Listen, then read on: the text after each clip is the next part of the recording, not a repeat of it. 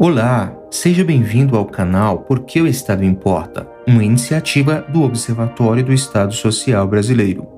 Cultivamos aqui informações sobre a natureza da intervenção do Estado Social na vida de todos nós. Veja também, em outras plataformas, os nossos conteúdos sobre os temas aqui discutidos. A enfermeira, diante de uma nação apreensiva, alertou: Acreditem na vacina, não tenham medo.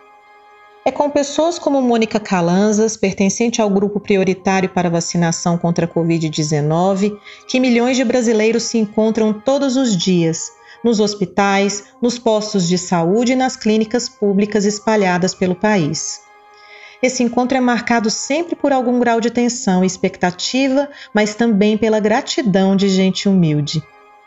A história desses encontros pode ser contada por alguns números.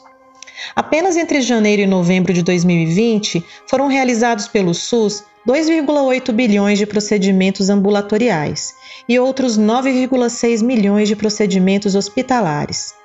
Nos procedimentos de baixa complexidade, como curativos, tratamento de pequenas lesões, administração de medicamentos, passando por aqueles mais complexos, como cirurgias, tratamentos oncológicos e transplantes, encontramos as mãos de profissionais de diversas especialidades.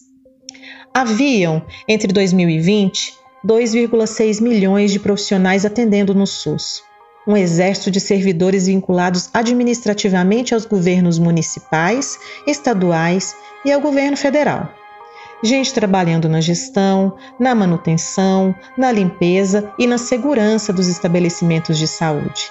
Enfermeiras, médicos, fisioterapeutas, psicólogos, assistentes sociais, odontólogos, bioquímicos, farmacêuticos, psiquiatras, atendendo em níveis hierarquizados pela situação clínica, toda e qualquer pessoa que bater à porta de um estabelecimento público de saúde. Apenas no campo da enfermagem, em que se inclui enfermeiros, técnicos em enfermagem e auxiliares de enfermagem, são mais de 922 mil profissionais.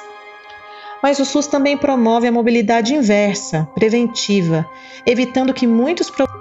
O desafio de universalizar o acesso à saúde pública exige esforço logístico colossal. O IBGE constatou que em Roraima a média de quilometragem para o acesso aos serviços de alta complexidade é de 471 quilômetros e no Amazonas 462 quilômetros. A média de deslocamentos para atendimento de alta complexidade em Manaus é de 418 quilômetros, que são vencidos em meio à floresta úmida e aos rios da bacia amazônica. As dificuldades dos profissionais de saúde ficam mais evidentes quando constatamos que, em dezembro de 2020, segundo o DataSUS, em 847 municípios havia o registro de presença de apenas um médico. Nos 2.452 municípios de até 10 mil habitantes, havia, segundo o Conselho Federal de Medicina, em 2020, um total de 4.826 médicos, para uma população total que ultrapassava 12,7 milhões de pessoas. Nos 847 municípios em que ocorreu o registro de apenas um médico, existia mais de 17 mil profissionais da enfermagem. São profissionais como esses que atendem no dia a dia brasileiros que residem na faixa da fronteira seca que se estende do Rio Grande do Sul ao Amapá.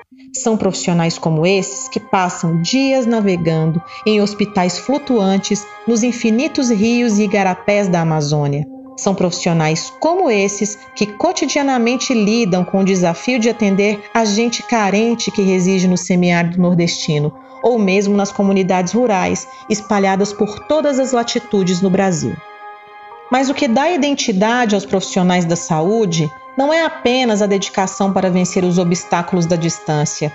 Infelizmente, do Oiapoque ao Chuí, assistimos um intenso processo de precarização do trabalho, agravado pela crise sanitária decorrente da Covid-19. Essa precarização manifesta-se de duas formas. A primeira forma refere-se às dificuldades relacionadas à infraestrutura nas diferentes rotinas de trabalho, o ambiente arquitetônico, a insuficiência de equipamentos de proteção individual e até mesmo a escassez de insumos para os pacientes são ingredientes de uma exaustiva rotina de trabalho. Os atuais protocolos de segurança além de tornar mais complexa a rotina diária dos serviços, transferem os riscos do trabalho para o ambiente domiciliar. O ápice dessa situação foi demonstrado pela falta de oxigênio nos hospitais de Manaus. A segunda forma de precarização manifesta-se pela fatigante jornada de trabalho, muitas vezes realizada em dois estabelecimentos de saúde. A baixa remuneração exige a complementação de jornada de trabalho, privando os profissionais da saúde do convívio familiar e pavimentando o caminho para o adoecimento. Em 2019, a remuneração média dos enfermeiros em regime estatutário atingiu 5,6 salários mínimos e a de um auxiliar de enfermagem 2,9 salários mínimos e a de um agente de saúde 1,7 salários mínimos. A remuneração para essas funções em regime CLT são ainda menores. A pergunta necessária diante da crise sanitária e política é: quem cuidará daqueles que cuidam da saúde pública? Até dezembro de 2020, o Observatório da Enfermagem registrou 525 óbitos entre os profissionais da enfermagem, e o Conselho Federal de Medicina registrou 465 óbitos de médicos. Além desses profissionais, fisioterapeutas, biomédicos, psicólogos, assim como aqueles que zelam pela limpeza dos estabelecimentos de saúde, também tombaram nessa batalha. No fronte, invisibilizados por máscaras, aventais, luvas, protetores faciais, esses profissionais têm colocado em risco diariamente a sua saúde e o futuro de seus familiares.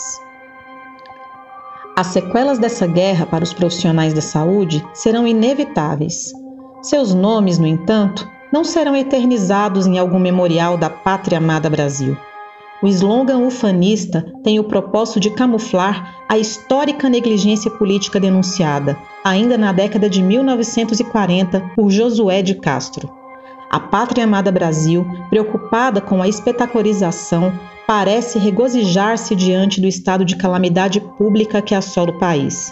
A despeito da indiferença de parcela da classe política, os profissionais de saúde têm honrado cotidianamente a sina de cuidar dos outros.